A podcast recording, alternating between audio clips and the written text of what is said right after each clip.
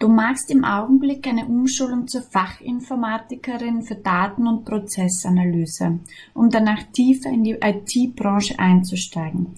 Was hat dich dazu motiviert? Ich muss ein bisschen ausholen. Ich habe davor angefangen als Business Analystin und dann als Produktmanagerin in der Softwareentwicklung zu arbeiten. Aber ich war komplette Quereinsteigerin, weil ich komme eigentlich ursprünglich aus der Hotellerie und bin halt, wie das manchmal so kommt im Leben, durch einen dummen Zufall halt dort in die Industrie hineingekommen. Und ähm, es hat mir super viel Spaß gemacht. Ich habe auch direkt mit den Kollegen in der Entwicklung zusammengearbeitet, aber das war halt dann auch für mich immer die größte Herausforderung über die ähm, acht Jahre, wo ich das halt gemacht habe, weil ich einfach diesen technischen Jargon, den Background, wie manche Dinge halt einfach laufen, den kannte ich halt einfach nicht. Das war immer wie so eine Art Glasscheibe, gegen die ich immer wieder gestoßen bin, und da ist mir eigentlich immer so der größte Widerstand entgegengesprungen, ähm, dahingehend, dass man mich dann doch eher nicht für voll genommen hat, weil ich halt eben nicht die klassische IT-Ausbildung, das Studium und ich war ja keine Entwicklerin. Von daher konnte ich, was mir wirklich leid getan hat, nie so in die Tiefe mit den Kollegen halt eben einsteigen in irgendeine Diskussion, wie man irgendwelche Dinge halt eben ähm, machen konnte. Und das hat mich immer enormst gewurmt. Und ich habe dann versucht, über verschiedene Möglichkeiten dieses zu überwinden, aber habe immer irgendwo ähm, eine Grenze erreicht, die, wo ich halt nicht weitergekommen bin. Und dann hat sich Verschiedenes halt in meinem Leben gewendet. Firma wurde verkauft und ich habe mir dann halt auch was anderes gesucht, was mehr in die Technik reinging, wo ich dachte, dass ich halt auch mehr ähm, das technische Verständnis als Training on the Job mitbekomme, aber das hat dann auch irgendwie sich anders gestaltet und ich habe dann halt für mich entschieden, ich lerne jetzt erstmal coden und ich lerne erstmal entwickeln, weil ich will das einfach verstehen. Ich möchte in einer Diskussion, in einer Runde mit Entwicklern dort sitzen können und zumindest dem Gespräch folgen können, wenn vielleicht auch nicht unbedingt jemand da zu sein, der halt eben ähm, als Führungsperson jetzt sagt, ne, das machen wir jetzt so und so, aber zumindest, dass ich es verstehe und halt auch mal nachvollziehen kann, warum irgendetwas nicht ganz so klappt. Weil das war immer, ich habe als Produktmanagerin war, das, war ich das Gesicht nach außen hin und bekam dann halt auch das Feedback direkt vom Kunden. Aber wenn es dann halt nicht geklappt hat, konnte ich nicht wirklich argumentieren, warum ist denn, woran hat es denn nun wirklich gelegen? Und normal ist es ja das, was wir halt eigentlich immer machen. Wenn etwas nicht funktioniert, wir analysieren es und wir versuchen es besser zu machen. Nur die Möglichkeit hatte ich nie, weil mir einfach der ganze technische Background einfach gefehlt hat. Also lange Geschichte, ein bisschen abgekürzt. Ich habe mich halt eben angemeldet im letzten Jahr zu einem Coding Bootcamp mit dem Schwerpunkt Webentwicklung und habe da einfach gemerkt, als wir zu dem Thema Datenbanken kamen, das taugt mir. Das ist einfach, das macht Spaß. Da ist mein Gehirn so richtig in Wallung geraten. Ja, das ist es. Ja, und wie ich das strukturiere und so weiter und so fort. Und habe dann halt, als ich das im letzten Sommer abgeschlossen hat, überlegt, ja, was mache ich nun? Wie komme ich in dieses äh, Bild hinein? Und habe mich halt auch beworben mit dem Hintergedanken, mich dann weiterzuentwickeln ähm, in den Bereichen Datenanalyse oder Data Engineering, habe aber immer nur Absagen bekommen und oftmals halt dann mit dem Verweis, ja, Sie haben ja keine, äh, keinen Abschluss oder Sie kommen nicht aus dieser Industrie. Und das war für mich extremst frustrierend. Und mit etwas Recherche war so das Einzige, wo ich mir irgendwo, außer noch einem Studiengang, wo ich mir irgendwo zu helfen wusste, war halt, na okay, dann schaust halt, ob du eine Umschulung zur Fachinformatikerin bekommen kannst. Und im letzten Sommer sind die Fachinformatiker-Ausbildungsberufe neu strukturiert worden und es gab halt eben dann die weitere Aufsplittung, unter anderem halt eben jetzt auch Daten- und Prozessanalyse. Und da dachte ich mir, das, hey, das ist es. Das, das hört sich so an wie das, was ich halt eben, was mir liegt. Und ähm, ich versuche es halt mal und schaue, ob ich eine Umschulung bekomme hat geklappt und jetzt seit Januar bin ich halt hauptsächlich online in einer Umschulung halt eben, ähm, wo sehr viel halt mehr als nur Daten- und Prozessanalyse vermittelt wird, weil es einfach die ersten anderthalb Jahre sind die Fachinformatiker praktisch alle zusammen und danach splitten sie sich auf in die verschiedenen Fachrichtungen. Ist es als Frau notwendig, dass wir uns den Männern anpassen und diese Fachbegriffe genauso verwenden wie sie? Ich glaube, dass das nicht unbedingt nur im Gespräch mit den Männern war. Das ist für mich, also ich gehe an die Industrie eigentlich, mir ist es egal, ob ich mit Männern oder Frauen zusammenarbeite. Ähm, ich denke einfach, dass jeder ähm, sein Wissen mit zum Tisch bringt und wir als Team gemeinsam halt einfach ähm, die beste Lösung herausfinden sollen. Nun war ich halt als Produktmanagerin immer ein bisschen im Bindeglied. Also ich habe die Business-Seite gekannt vom Kunden und aber auch einen gewissen Teil der technischen Seite. Und für mich war es einfach wichtig, dass ich noch mehr technisches Verständnis habe, damit ich einfach auch komplettere Lösungen meinen Kunden anbieten kann oder komplettere Lösungen in irgendwelchen Prozessen halt anbieten kann. Weil die Technologie mittlerweile sich so rasend schnell verändert und es einfach extremst viele Möglichkeiten gibt, die ich aber als Laie nie so wirklich anbieten kann und ich dementsprechend halt nicht den, den besten Value meinem Kunden halt einfach geben kann. Egal wer mein Kunde ist, ob das nun jemand externes ist oder halt eben der Kollege in der anderen Abteilung. Interesse war auch schon immer da. Also eine gewisse Technikaffinität habe ich eigentlich schon, ja, die letzten 20, 22 Jahre eigentlich schon immer gehabt. Nun bin ich aber halt auch aus einer Generation, da waren die technischen Berufe einfach noch gar nicht vorhanden als ich meinen Job ausgewählt habe, da gab es noch kein Smartphone, da gab es noch kein Handy, beziehungsweise die Handys, die es gab, waren so groß wie Backsteine und die hätte man als Totschläger nutzen können. Von daher ähm, sehe ich das eigentlich jetzt im Endeffekt praktisch nochmal ein Neustart und nochmal ein Durchstarten. Meine erste Karriere hat sich in irgendeiner Form einfach totgelaufen. Ich habe gemerkt, dass IT mir enorm viel Spaß macht. Ich mag die Herausforderung allein, weil ich einfach von meinem Gehirnkasten her einfach das brauche, dass ich halt einen Anspruch habe. Bin nicht der Mensch, der halt Routine mag, der halt jeden Tag das Gleiche mag. Ich, äh, das ist für mich ist das so mein Adrenalin wenn ich dann halt eine neue Herausforderung habe, ein neues ja, Pro Problem würde ich es jetzt nicht unbedingt nennen, aber wenn ich anderen Menschen halt mit meinem Wissen helfen kann. Und ich denke halt einfach, A, macht Spaß und B, ist es halt eine schöne Vervollständigung und, und es bietet mir langfristig als Frau halt eben auch noch eine Perspektive, Arbeit zu finden, weil das ist halt eben das nächste auch. Wie hast du gemerkt, dass dir die Informatik Spaß macht? Also ich habe das erste Mal 1989 vor einem Computer gesessen, als ich in der Handelsschule war. Nun war das MS-DOS und sehr basic.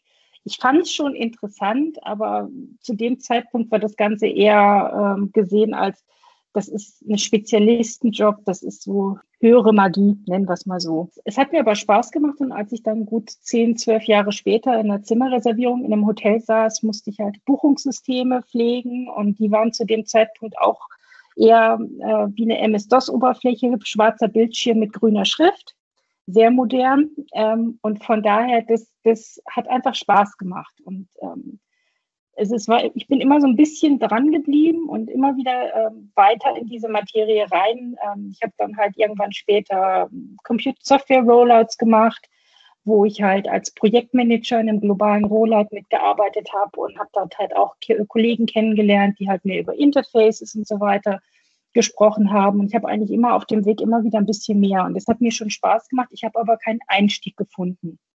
Und dann muss man wirklich sagen, durch den Zufall suchte jemand einen Business Analysten mit Hotel-Background ähm, im Jahr 2010 hier in München, weil er halt eben als äh, ein Startup hatte, welches expandieren wollte und er brauchte halt jemanden, der Hotelerfahrung hatte, nicht unbedingt IT-Erfahrung. Und da kam ich halt eben dann zum Tragen. Also das war mein in, in die Industrie. Ich habe so ein bisschen die falsche Generation. Wäre ich zehn Jahre später geboren, hätte ich wesentlich eher wahrscheinlich an, an Computer und, und an die IT-Industrie als Arbeitsbranche gedacht, als ähm, wie ich Ende der 80er halt eben meinen erste Jobwahl getroffen habe. Woran lag es, dass du keinen Einstieg gefunden hast? Es gab ja auch damals schon Ausbildungen in dem Bereich. Also die Hotellerie an sich hat mir schon sehr viel Spaß gemacht. Ganz ehrlich, mir fehlten einfach die Informationen. Das war halt nichts, wo halt proaktiv mit geworben wurde. Die meisten, die halt dann irgendwann mal in die IT gewechselt sind aus der Hotellerie, sind meistens über den Systemsupport halt eben angefangen und haben Tickets abgearbeitet, basierend auf dem Wissen, was sie halt eben aus der Hotellerie hatten in, in Sachen Hotelsoftware.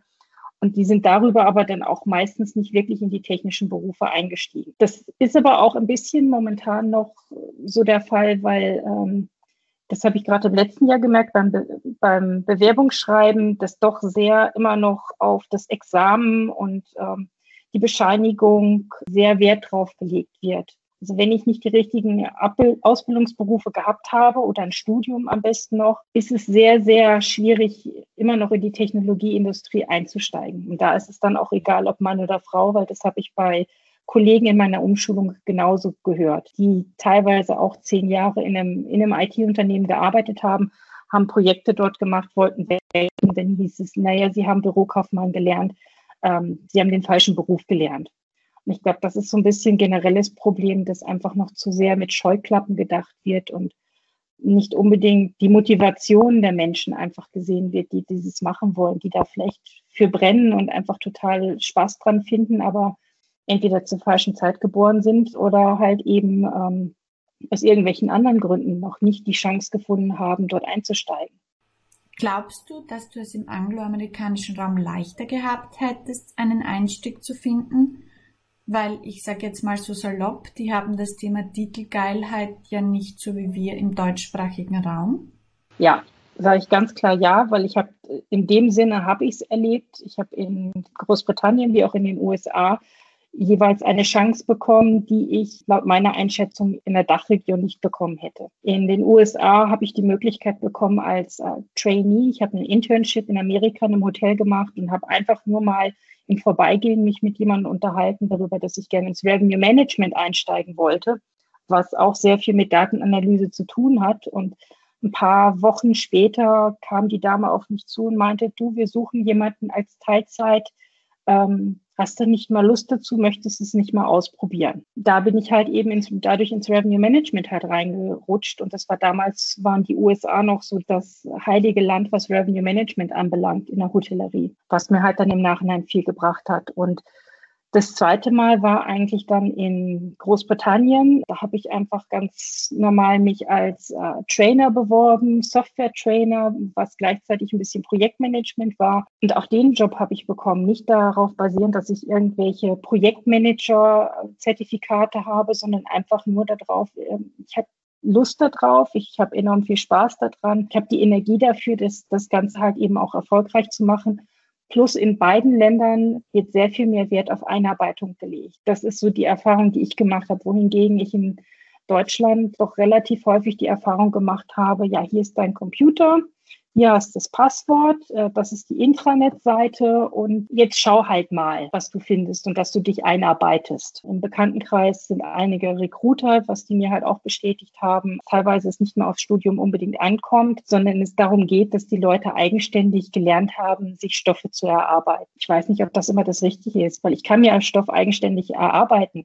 Da weiß ich aber als Arbeitgeber nie so ganz genau, wird es richtig gelernt, wird es richtig verstanden von daher, also ich bin da schon eher ein Fan der amerikanischen und englischen Herangehensweise, die einfach ähm, sagen, ja, okay, das passt nicht hundertprozentig, aber die Motivation stimmt einfach. Und den Rest, das Erste, was man bekommt an jedem ersten Tag, ist eine Einarbeitung. Man hat immer einen, einen Buddy, wenn man Fragen hat, die man halt eben kontaktieren kann. Und das ist auch egal, ob ich das als normaler Mitarbeiter oder als Manager dort einsteige. Und das ist halt einfach etwas, was mir in Deutschland extrem fehlt. Einfach ne, jemanden eine, eine Opportunity geben, eine Möglichkeit geben, egal ob Mann, Frau, was auch immer. Wenn man sich dann die Zahlen anschaut, wie viele freie Stellen es gerade auch im IT-Bereich gibt, gerade im, nach dem ersten Quartal eine Statistik herausgegeben worden, über das Recruiting im IT-Bereich und wie viele neue Stellen geschafft wurden.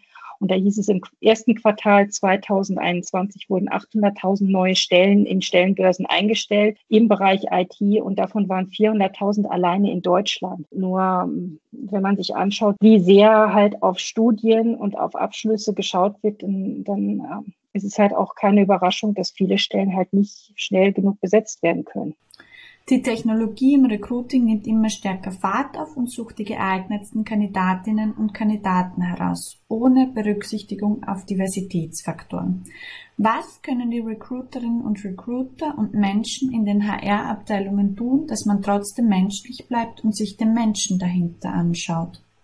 Ich glaube, das ist eine zweigeteilte Antwort. Zum einen, ähm, künstliche Intelligenz im Recruitment schreitet immer weiter voran. Dazu muss man aber halt eben wissen, äh, die Leute, die das äh, programmieren, das wird auch immer wieder anmoniert, es, es, es sind in der Großteil halt ähm, Männer und sie sind weiß und man hat auch in verschiedensten Berichten halt eben dann auch wieder herausgefunden, dass auch diese Kandidaten meistens eher in die nächste Runde von, in ein Bewerbungsgespräch hineinkommen, als dann, ähm, ob es nun Frauen sind oder Menschen mit einer anderen Hautfarbe. Ähm, das hat sich da schon herausgestellt. Von daher gesehen, sollte man das Ganze, glaube ich, noch ein bisschen weiter lernen lassen, wie es bei der künstlichen Intelligenz ja so schön heißt und vor allen Dingen Diversität halt lernen lassen, weil die Diversität ähm, ist ja auch das, was bei vielen halt auch gerade in der IT-Branche irgendwo etwas anmoniert wird, weil wenn man sich anschaut, wer dort arbeitet, es sind äh, ein ganz großer Teil halt eben die weißen Männer und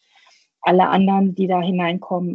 Man fühlt sich da nicht immer so sehr willkommen, leider. Der zweite Teil ist, aus eigener Erfahrung, wenn ich so sehe, wie dann Stellenbeschreibungen halt zusammengeschustert werden, hat das teilweise etwas von einer Weihnachtswunschliste und die sind auch teilweise nicht schlüssig. Also ich bin in verschiedensten Communities und das ist schon mehr oder weniger der Running Gag, dass es dann heißt, na ja, wir suchen jemanden für die und die Programmiersprache, der muss aber mindestens zehn Jahre Erfahrung haben. Nur blöd, dass die Programmiersprache erst seit fünf Jahren existiert. Da kann man den, den, den Damen und Herren im HR keinen Vorwurf machen, weil die bekommen ihre Anforderungen auch nur von anderen. Aber teilweise, wenn man sich die Stellenanzeigen durchliest, denkt man, dass die halt die eierlegende Wollmilchsau suchen, weil die extremst lang sind. Und die Leute, die es einstellen, sind mit diesen den Ausdrücken teilweise auch nicht. Sie kennen sie nicht wirklich. Also sie verstehen nicht wirklich, was sie da eigentlich einstellen.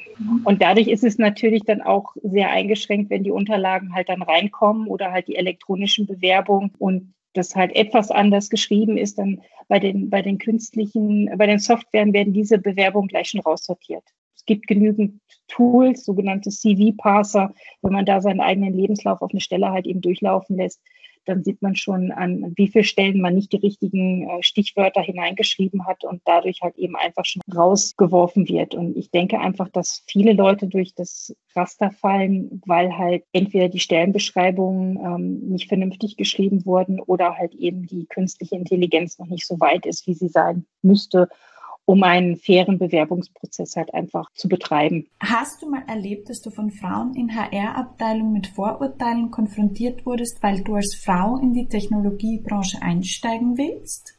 Das eigentlich weniger. Das, was ich gefunden habe, war, dass halt, ähm, das merke ich dann, wenn ich mich beworben habe und die ersten Gespräche stattfinden, dass einfach sehr, sehr viel Unwissen über die eigentlichen Stellen halt da sind. Also man kann fragen, okay, habt ihr eine Kantine? Was sind eure Benefits?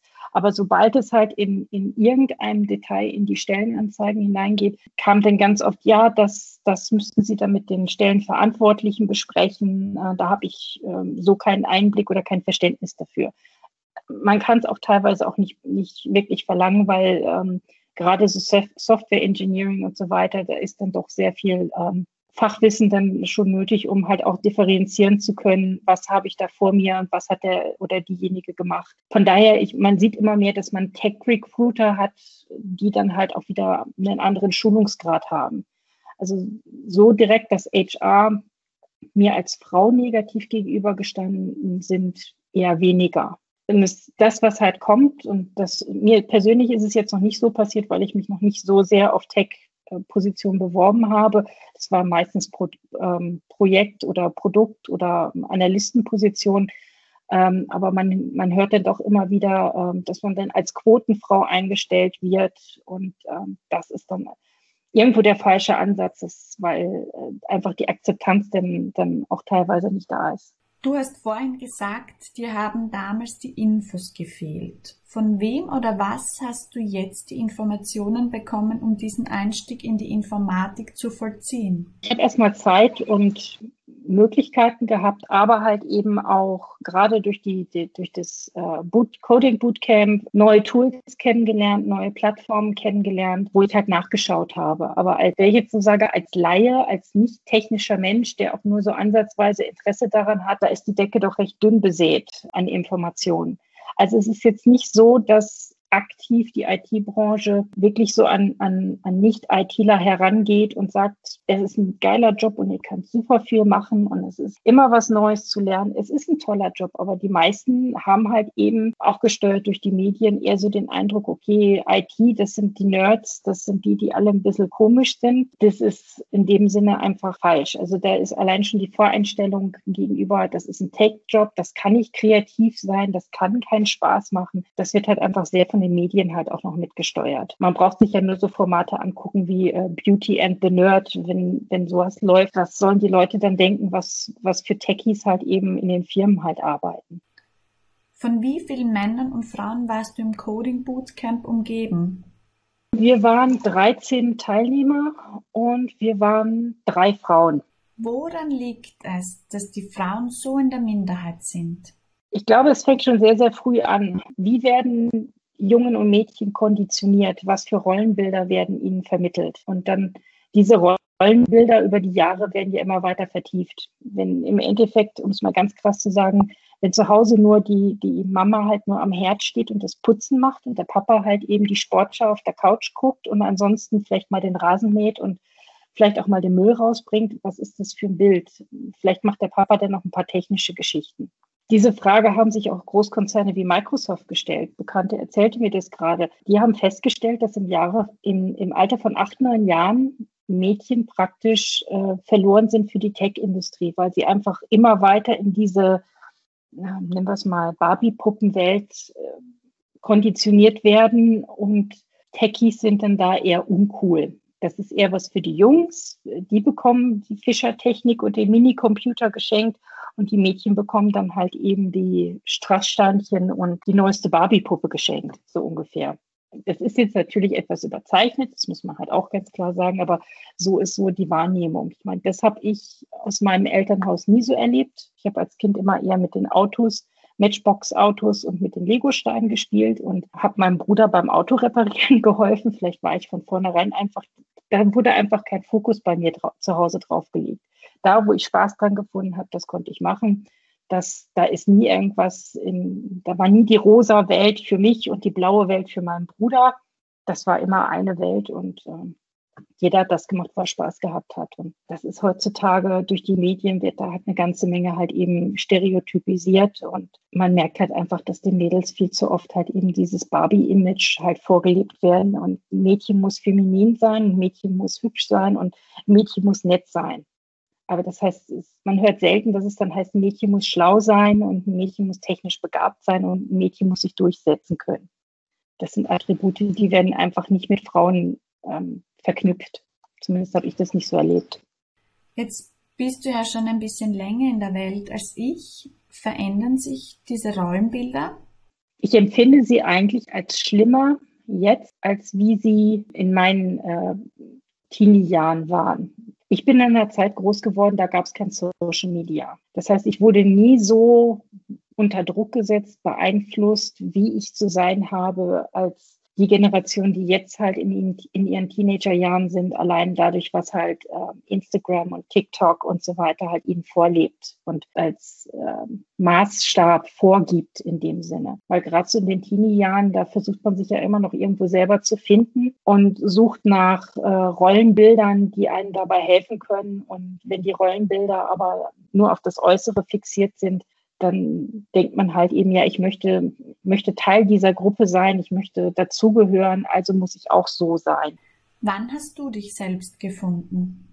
Das hat sehr, sehr lange gedauert, muss ich ganz ehrlich sagen, weil genau dieses sich beeinflussen lassen von außen und gesagt zu bekommen, wie man zu sein hat, das hört nicht auf damit, wenn man die Schule verlässt, weil selbst wenn man dann halt so als junger Mensch anfängt, erstmal ein Supervisor oder ein Teamlead zu sein oder dann irgendwann ins Management zu kommen, man bekommt doch immer wieder dann halt eben gesagt, nee, du darfst das nicht und du darfst das nicht und sei nicht zu emotional weil das ist ja dann auch wieder so dieses zweierlei Maßmessen. Ähm, wenn ich als Frau mal einen Wutausbruch habe, dann bin ich emotional und zickig. Äh, habe ich das Ganze als Mann, bin ich durchsetzungsstark. Das ist jetzt sehr stereotypisiert, aber so ist es halt eben, ähm, wird es einem halt vermittelt. Du bist zu emotional. Und das ist halt sehr, sehr lange halt eben äh, immer wieder gekommen. Also, dass man halt bestimmten Rollenbildern selbst als Managerin genügen muss. Und ich habe lange genug als Managerin gearbeitet. Und im Nachhinein ist es so das, was ich so gerade so aus meinem Sabbatical-Jahr, was ich äh, vor meiner Umschulung gemacht habe, mitgenommen habe, ist, dass ich das halt einfach nicht mehr will, weil es halt äh, meiner Meinung nach auch eher kontraproduktiv ist, weil es Leute hemmt und das Potenzial unter noch mehr Vorurteilen einfach ähm, und, und Regeln halt eben begräbt. Das erinnert mich an meine eigene Kindheit. Ich zum Beispiel war ein sehr stures Kind und habe auch durchaus böse und aggressiv, aber jetzt gar nicht im bösen Sinne werden können. Und meine Mutter hat das immer abgedreht, indem sie gesagt hat, du benimmst dich wie eine Furie. Das hat mich sehr geprägt. Hast du auch so Sätze, die du gehört hast, wo du sagst, die kann ich gar nicht mehr hören, die haben mich sehr geprägt? Ich glaube, ad hoc war so jetzt nicht unbedingt aus der Kindheit, aber dann so später äh, sei nicht so emotional, weil ich halt eigentlich auch eher ein Temperamentsmensch bin, was jetzt vielleicht nicht unbedingt so rüberkommt. Ähm, aber das ist dem halt auch geschuldet, dass man mir immer wieder gesagt hat, nein und ruhig und sachlich argumentieren und wer laut wird, hat Unrecht, so ungefähr. Also dieses, was ich dann auch in, in anderen Situationen bei anderen Menschen und leider Gottes muss ich wieder sagen, bei, viel, bei männlichen Kollegen gesehen habe, die dann ihren Ausbruch hatten und da wurde es dann als Stärke gewertet und das hat mich irrsinnig geärgert. Bei mir war ein ganz großes Thema die Aussage, was werden die Leute sagen. Ich habe immer das Gefühl gehabt, meine Eltern und eigentlich auch mein ganzes Umfeld hat mehr nach außen gelebt als nach innen. Ist das etwas, was du auch erlebt hast? Ja, ich habe Eltern oder hatte Eltern, beziehungsweise meine Mutter lebt noch, aber sind beide aus einer Generation, aus der Kriegsgeneration. Und da ist es noch sehr, sehr stark geprägt gewesen. Also man hat nach außen ein gewisses Bild porträtiert aber was hinter den verschlossenen Türen abging, ich meine, ich habe eine, eine friedliche Kindheit gehabt, aber es wurde doch immer wieder danach geschaut, was die anderen denken und was die Nachbarn denken und so weiter. Aber das hat mich irgendwie, also mich hat das wenig geschert. Ich, äh, als ich dann von zu Hause ausgezogen bin mit 18 und meine Ausbildung angefangen habe, ähm, da habe ich so das nachgeholt, was ich in meinen Teenie-Jahren in dem 600 Seelendorf in der norddeutschen Tiefebene so gar nicht ausleben konnte und bin dann halt von einem Ort zum anderen gezogen. Und das habe ich halt, glaube ich, fast 20 Jahre so durchgezogen und habe immer wieder das, wo ich Lust drauf hatte, immer wieder weitergemacht. Also ich habe das nicht so gelebt, aber ich kenne es ähm, aus der Kindheit durch Aussagen meiner Eltern schon, dass dann halt sehr auf die Außenwahrnehmung Rücksicht genommen wurde. Aber ich, ich selber habe mich dem eigentlich nicht so unterworfen. Zumindest nicht in dem, in meinem privaten Umfeld. Da habe ich dann schon eher, das fühlt sich für mich richtig an, das mache ich jetzt, so wie jetzt halt. Ich bin zurzeit 49. Ähm, ich fange jetzt noch mal eine zweijährige Umschulung an, weil das einfach für mich irgendwo richtig ist. Und ich sage mir halt, ich habe noch fast 20 Jahre zu arbeiten. Ich muss irgendwas machen, wo ich Spaß dran habe und wo ich auch noch langfristig äh, eine Perspektive habe, Arbeit zu bekommen. Und den Spaß habe ich und dementsprechend passen halt eben zwei Dinge zusammen. Aber das hat auch nicht jeder verstanden, dass ich mir das jetzt nochmal antue. Weil klar hätte ich es mir einfach machen können und sage, ja, ich suche mir einen Project Manager Job oder wieder einen Product Manager Job, aber das hat mich irgendwie nicht wirklich erfüllt mehr. Deswegen ist das für mich so ein bisschen wie Neustart. Wie kann man andere dazu motivieren, dass sie dich als Beispiel nehmen und auch so einen Weg einschlagen? Für mich war es eine Ehrlichkeit, mit mir selber zu finden, in mich zu gehen und wirklich mal zu überlegen, was macht mir wirklich Spaß, unabhängig vom Unternehmen. Also angefangen habe ich mit, ich bin zu einer Volkshochschulveranstaltung gegangen, da ging es darum, wie finde ich meinen Traumjob. Und eine der ersten Übungen war einfach, wie stellt ihr euch euer ideales Umfeld vor? Sitzt ihr in einem Großraumbüro, sitzt ihr zu Hause, habt ihr viele Kollegen? Also einfach mal komplett los, losgelöst davon, von Titel, von Firma, von Branche, einfach mal für mich ein Bild malen, wie kann das aussehen oder was machst du halt gerne? Und ich habe halt eins mitgenommen aus meiner Zeit als Produktmanager. Ich löse unwahrscheinlich gern Probleme. Für mich ist das ein kreativer äh, Prozess, ähm, der zwar in den Grundfesten identisch ist, aber das macht einfach Spaß und ähm, habe da schon immer sehr gerne mit den Kollegen dann zusammengeschaut, wie kann ich Dinge optimieren, selbst mit den, mit den äh, Kollegen, die die Hardware oder die Infrastruktur halt eben dann betreut haben, habe mir das einfach mal zeigen lassen und fand es einfach hochgradig spannend und habe halt eben dann gemerkt, das möchte ich machen. Wie kann ich da den Zugang bekommen? Ist schwierig. Gerade die Tech-Industrie ist irgendwie immer noch so ein bisschen ähm, eine, eine abgeschottete Industrie.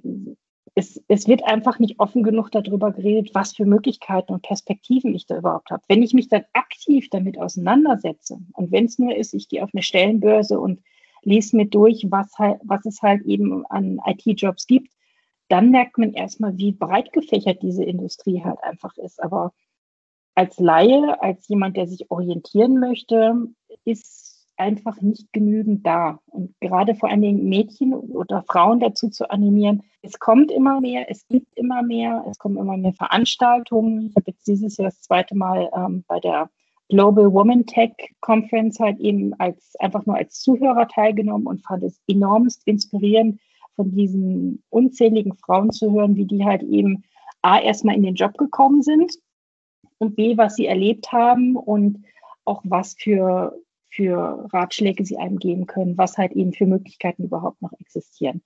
Weil eins der, der großen Probleme ist einfach, ist, es ist zu wenig bekannt, was für Möglichkeiten ich in der Technologiebranche einfach habe, um halt eben dann attraktiv auch für junge Leute zu sein, egal ob äh, Junge oder Mädchen, dort hineinzugehen. Die Jungs sind halt einfach dann oftmals doch eher, ich gehe mit meinem Papa in, den Hobbykeller und fange Löten an und übers Löten werden dann die Rechner zusammengebastelt und kommen dadurch in die Technologie hinein. Aber das sieht man eher selten, dass die Mutter mit der Tochter zusammen einen Rechner zusammenbaut. Wobei das wäre bestimmt mal ein nettes Teambuilding. Warum sieht man das so selten? Warum machen die Frauen das nicht? Warum machen die Mütter das nicht? Ja, weil das ist ja ihnen beigebracht worden. Man muss sich, ich habe äh, vor einigen, vor ein, zwei Jahren mal eine Fernsehsendung gesehen, sehr interessant. Man hat Kinder begleitet, ähm, ein Jahr, zwei Jahre, bis sie halt acht, neun Jahre alt waren und hat sie explizit dann auch, Psychologen haben sie befragt über deren Wahrnehmung, Rollenbilder. Und diese Rollenbilder der Papa macht die Technik und die Mutter macht den Haushalt, die werden schon mit drei, vier Jahren, dieser Samen wird mit drei, vier Jahren einfach schon gepflanzt. Und der wächst natürlich, je länger ich als Kind diesem Rollenbild ausgesetzt bin, desto weniger habe ich äh, Ambitionen oder weiß halt eben, dass ich halt auch andere Möglichkeiten habe. Ich habe gesehen, dass äh, der Hersteller der Barbie-Puppen fünf neue oder sechs neue Puppen rausgebracht hat mit Wissenschaftlerinnen als Role Models fand ich toll. Da, da ist dann halt die, die Dame, die an der Entwicklung vom BioNTech-Impfstoff äh, mitgearbeitet hat, wurde als Puppe halt dann eben äh, released. Ich meine, für sie selber war es ein bisschen eigenartig, sagte sie selber im Interview. Aber es zeigt doch wenigstens auch mal, es gibt was anderes als Kosmetikerin, Friseurin, Krankenschwester oder ähm, Verkäuferin. Ich meine, das sind alles ehrbare Berufe und es gibt genügend Menschen, die da halt auch ihren Spaß dran haben. Aber es ging mir ja in meiner Jugend nicht anders. Ich kann mich nur für etwas entscheiden, was ich kenne. Wenn ich das aber nicht kenne, dann kann ich mich dafür nicht entscheiden. Ich glaube, da liegt eine ganze Menge, ähm, warum halt so wenig Frauen halt eben hineingehen in diesen Beruf. Und dann das nächste ist, wenn sie dann hineingehen, also der, der eine Satz, der mir aus der Konferenz dieses Jahr im Juni wieder im, im Ohr blieb, war, the only one in the room, die einzige Frau im Raum. Und das ist halt einfach so, das, das ist immer noch eine ganze Menge so ein, so ein, so ein Männerclub, so ein Boys Club, auch dann in den Aktivitäten, die gemacht werden. Frauen findet man auch in Unternehmen, aber sie sind stereotyp meistens im Sales, im Marketing oder in der Personal oder im Office Management.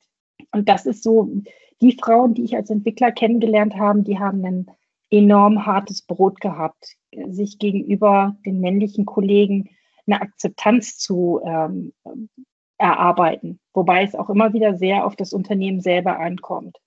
Ich habe eine Dame kennengelernt, die hat es in meiner alten Firma recht schwer gehabt, weil halt das auch nicht unbedingt vorgelebt wurde, Diversity und, und, und dass halt jeder das kann. Die ist jetzt, äh, arbeitet als Managerin bei Google jetzt. Also sie konnte was, sie weiß was, aber es braucht das richtige Unternehmen, um halt eben ähm, das halt auch äh, zu wertschätzen. Und ich glaube, da kommt auch nochmal eine ganze Menge dazu, dass halt eben die Führungsetage als Vorbild einfach das vorleben muss. Man versucht ja immer wieder halt auch in die Vorstände Frauen hineinzubekommen. Man sieht aber leider Gottes auch immer wieder, dass nach ein paar Monaten oder äh, kurzer Zeit einfach diese Damen wieder gehen. Ich kann nur mutmaßen, was die Beweggründe waren aus eigener Erfahrung, aber ich kann mir sehr gut vorstellen, dass ähm, sie sich halt einfach sehr, sehr einsam dort gefühlt haben, weil als Frau alleine in so einer Männerrunde. Das äh, ist ganz oft nicht sonderlich witzig. Ich glaube auch, weil man immer dieses Gefühl übermittelt bekommt, mehr leisten zu müssen. Das ist einfach unfair. Und ich glaube, dass das auch vielen zu viel wird.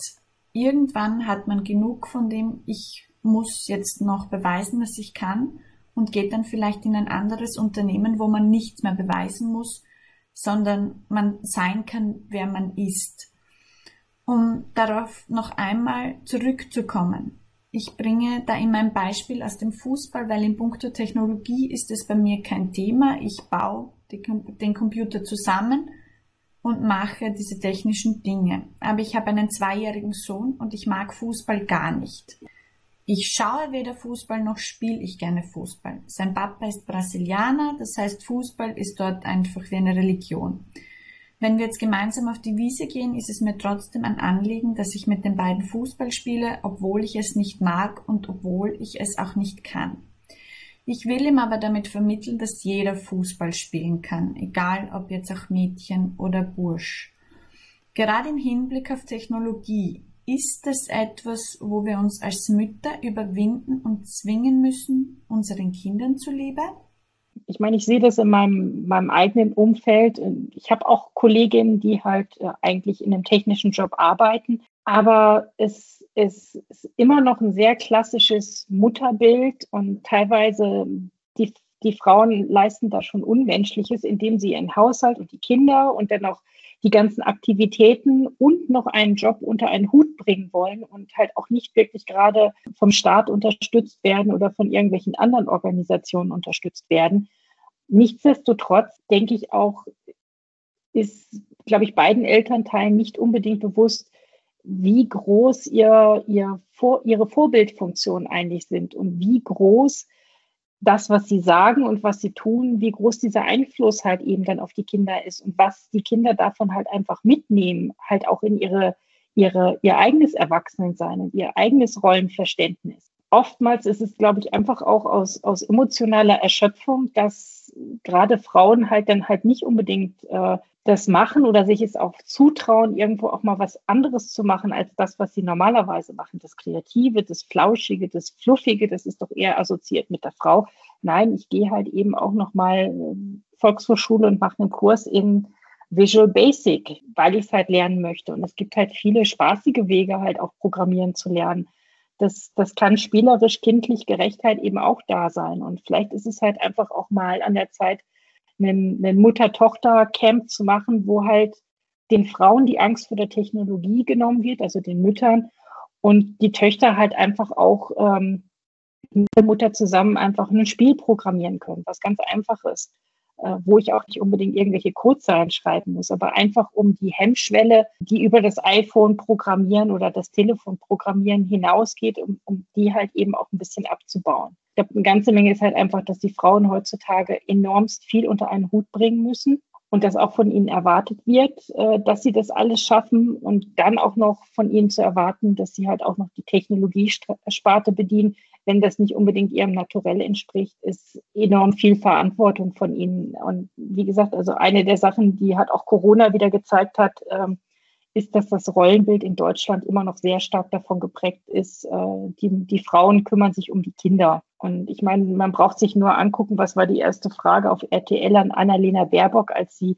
zur Kanzlerkandidatin ähm, erkoren wurde. Wer kümmert sich denn um die Kinder? Wäre ihr Mann dort gestanden, bin ich mir sicher, dass er nicht gefragt worden wäre, wer, der kümmert sich dann um die Kinder. Oder im deutschen Sprachraum waren die, die Kitas und Schulen wurden relativ schnell zugemacht. Wenn man sich den skandinavischen Raum anguckt, wenn man sich die Benelux-Staaten oder Frankreich anguckt, da war das überhaupt kein Thema, weil da einfach das Verständnis und die Selbstverständlichkeit und der, die Anerkennung für Frauen im Beruf einfach eine ganz andere ist. Gerade die skandinavischen Länder sind sehr auf Gleichberechtigung aus und auf Equal Pay und so weiter und so fort. Und das ist ja das Nächste, was in Deutschland halt auch immer noch sehr zu wünschen übrig lässt, dass da halt nicht für gleiche Arbeit gleicher Lohn gezahlt wird. Wir haben ja in Deutschland und in Österreich im Vergleich zu anderen Ländern weltweit ein irrsinniges Privileg, dass wir uns eigentlich sehr lange dafür entscheiden können, als Frauen bei den Kindern zu Hause zu bleiben. Weltweit ist es ja so nirgendwo der Fall. Ich glaube, der Durchschnitt sind drei Monate, die man zu Hause bleiben kann. Liegt es daran, dass wir eben diese Sozialleistungen haben, dass wir so lange zu Hause bleiben können und wirkt sich das nachteilig auf Frauen und Karriere aus? Ich glaube, in Deutschland ist eher das Problem, dass man, dass man sich als Frau immer noch entscheiden muss zwischen Kind oder Karriere. Ich kann Kinder haben und dann arbeite ich Teilzeit, weil ansonsten habe ich gar keine Zeit mehr für meine Kinder. Oder ich habe keine Kinder und habe eine Karriere oder ich bin in der glücklichen Position, es mir, mir finanziell leisten zu können, dass ich Kinder habe und eine Karriere, die Kinder aber dann von mir nicht unbedingt viel haben. Ich glaube, da ist so ein bisschen auch ein anderes Verständnis. Ich kenne das aus Großbritannien, da ist es auch recht kurz ähm, äh, zwischen, zwischen Geburt und äh, Rückkehr, aber da ist halt auch die Infrastruktur einfach da. Da ist es auch in der Gesellschaft akzeptiert, wenn ich ein Baby halt eben, ähm, ein junges Kind halt auch gleich schon in die Kita halt eben gebe. Das ist dort einfach normal und das ist anerkannt und jeder geht arbeiten und es ist, glaube ich, auch ein generell ein gesellschaftliches Verständnis, was halt in, in, in der Dachregion einfach noch ein anderes ist. Und es ist immer noch ein Infrastrukturproblem, weil in den USA oder in Großbritannien denkt niemand darüber nach, wann die Kita öffnet und wann sie schließt, weil die Öffnungszeiten passen sich an die Bedürfnisse der Leute an, die halt eben ähm, eine Kinderbetreuung brauchen. In Skandinavien das Gleiche wenn dort äh, jemand Nachtarbeit hat oder Nachtschicht hat, dann können die Kinder auch mal in der Kita übernachten. Und das sind halt einfach, da fehlt halt noch so ein bisschen so dieser Servicegedanke, der generell in Deutschland und nicht unbedingt äh, extremst ausgeprägt ist, dass halt die Bedürfnisse des Kunden, in dem Fall der Mütter an die Kinderbetreuung, dass die halt anders sind als das, was der Tarifvertrag vielleicht auch mal vorweist. Ich selbst als junge Mutter und an der Schnittstelle Bildung und Informatik habe leider auch das Problem, dass ich mir sehr schwer tue, mein Kind einer Kindertagesstätte und in weiterer Folge auch dem jetzigen Schulsystem anzuvertrauen, weil ich mit dem Credo, alle über den gleichen Kamm zu scheren, ein Problem haben werde. Ein Problem habe. Wir wissen ja auch aus der Forschung und aus Dokumentationen wie zum Beispiel Alphabet von Erwin Wagenhofer, was das Thema Kreativität betrifft, dass das rapide abnimmt, sobald die Kinder eben in Kindertagesstätten und in das Bildungssystem kommen. Wir wissen auch von Mädchen, dass sie je länger sie in der Schule sind, das Interesse an Technologie verlieren. Darüber habe ich auch nachgedacht in Vorbereitung zu unserem Gespräch. Und was man halt eben sieht, ist, wenn ich reine Mädchenklassen habe, dass die naturwissenschaftlichen Fächer dann genauso gut sind äh, wie bei allen anderen auch. Ich glaube, dass das ganz viel halt auch wieder mit dem Rollenbild zu tun hat, dass ähm, vor allen Dingen auch das Fördern muss halt eben auch da sein. Also meine, meine Physik, Chemie, Bio, Bio war vielleicht mal eine Frau, aber meistens Chemie und Physik und Technik, das waren alles Männer und die sind auf die, die Bedürfnisse der Jungs eingegangen und wir Mädchen, ja, wir sind dann halt mal mitgelaufen, aber so interessant war es nicht kommt aber dann, glaube ich, auch wieder darauf, dass, dass Mädchen und auch Frauen, wir, wir haben eine andere Art zu kommunizieren. Das äh, ist mir nie so aufgefallen, aber ähm, ich habe mir einen Vortrag angehört, jetzt im Juni auf der Konferenz, und da erzählte eine jetzt Managing Director in einer Softwarefirma, eine Dame, die an der TU München ihr Informatikstudium gemacht hat. Und sie war, glaube ich, mit einer weiteren Dame die einzigsten zwei unter 500 äh, männlichen Studienanfängern. Und das, was erklärt wurde, ähm, das war für sie nicht einleuchtend und das konnte sie nicht nachvollziehen. Und ähm, es äh, kristallisierte sich einfach immer mehr heraus, dass sie andere Arten der Kommunikation brauchte, um zu lernen, als das, was halt eben bei von den männlichen, meist männlichen Dozenten und Professoren halt einfach angeboren wird. Und das ist mir gerade in momentan auch äh, so passiert. Ich habe ähm, letzte Woche eine, eine Dozentin gehabt. Äh, da ging es um Programmieren, Programmieren lernen äh, und so weiter. Und ich habe in den vier Tagen, wo wir sie hatten, einfach alles super verstanden und es war interessant, es war interaktiv. Sie war aber nur die Vertretung und jetzt hat halt eben der eigentliche Dozent übernommen und Heider, nein, es war einfach nur langweilig und grauslig. Und äh, es ist einfach sprachlich ist, ist das einfach schwierig.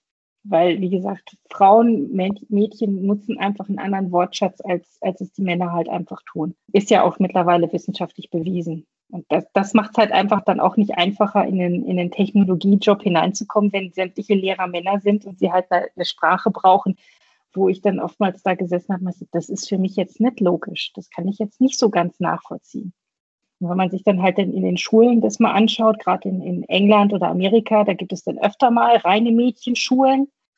Und oh Wunder, dort hat man halt auch dann die Wissenschaftler und die Mädchen und die dann halt auch ähm, in, die, in die naturwissenschaftlichen Fächer weiter hineingehen und das Ganze studieren und dann halt auch weiter dran lernen, weil dort halt einfach dieser Geschlechterdruck einfach auch gar nicht da ist. Äh, dieses Rollenbild von wegen, du musst jetzt äh, ein nettes, süßes Mädchen sein und äh, du spielst nur mit pinken Barbie-Puppen.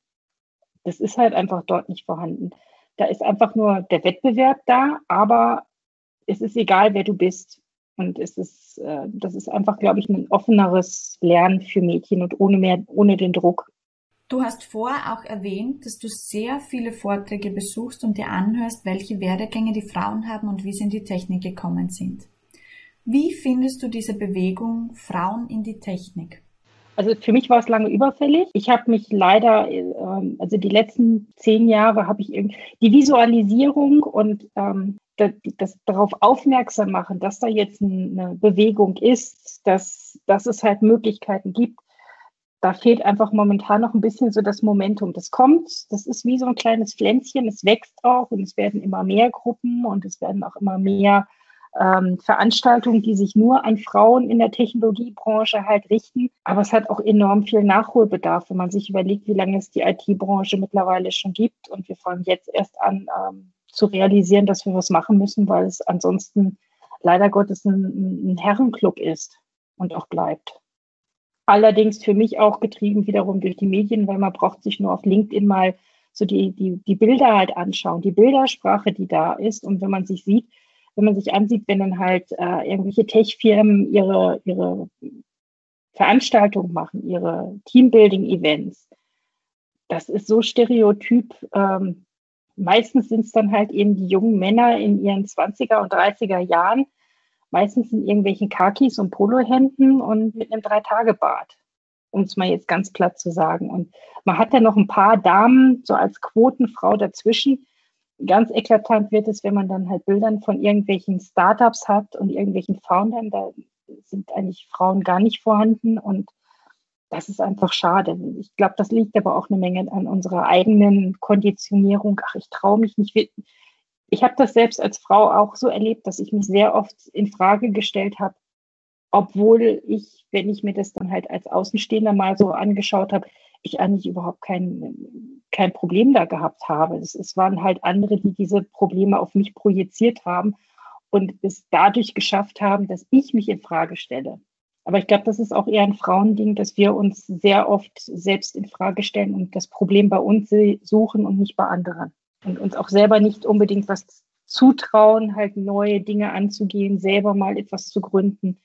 Ich hoffe, dass die, die Generationen, die jetzt anfangen, in, in ihre Arbeitswelt zu kommen, dass die das ein bisschen anders machen können, das Selbstbewusstsein haben. Warum ist dieses nur Frauen für dich auch so wichtig und wie schaffen wir es auch, die Männer abzuholen?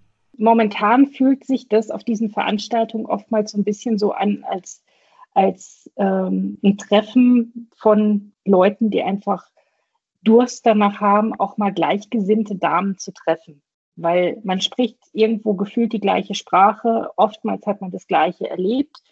Viele haben einen relativ identischen Werdegang und es ist einfach mal ähm, ein erlösendes Gefühl, einfach mal sich in einer Gruppe aufgenommen zu fühlen, weil im täglichen Leben ist man eigentlich eher so der, die Aus, die, die, das Einhorn unter all den anderen. Also man gehört nicht unbedingt mit zur Gruppe, weil man ist ja eine Frau.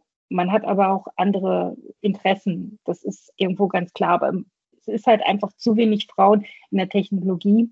Dementsprechend ähm, hat man nicht unbedingt die Vielzahl an Kolleginnen, wo man halt eben diesen Austausch im täglichen Leben halt eben machen kann. Ähm, Im Freundeskreis ist es dann halt nochmal wieder eine andere Hausnummer, wenn man nicht gerade irgendwo studiert hat und darüber halt eben Frauen kennt, die halt auch in der gleichen Branche arbeiten, ähm, hat man im Freundeskreis da oftmals schlechte Karten, sich über äh, technische Sachen überhaupt mal auszutauschen oder über Erfahrungen auszutauschen.